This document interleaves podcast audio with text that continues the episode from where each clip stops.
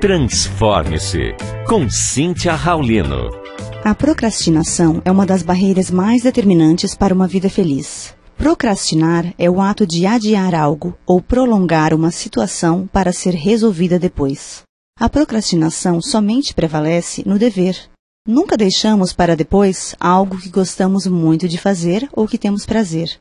Procrastinar pode ser considerado um comportamento normal dos seres humanos, desde que não comece a prejudicar o funcionamento normal da sua rotina. O ato de procrastinar está relacionado ao estresse, ansiedade, falta de propósito na vida, preguiça, falta de concentração e desmotivação. Há quatro fatores que podem originar a procrastinação. 1. Um, tarefas de baixo valor, ou seja, deixar para depois tarefas que você considera desagradáveis ou pouco importantes. 2. Personalidade de procrastinador.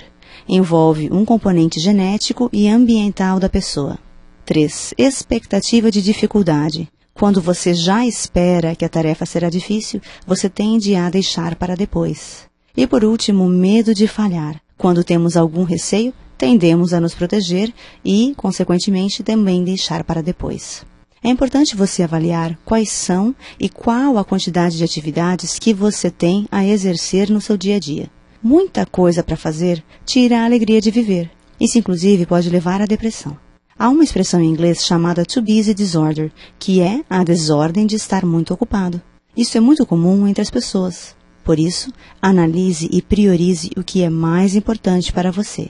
Deixe de ser multitarefa e comece a se concentrar em uma coisa por vez. O sucesso se trata de fazer a coisa certa e não tudo certo.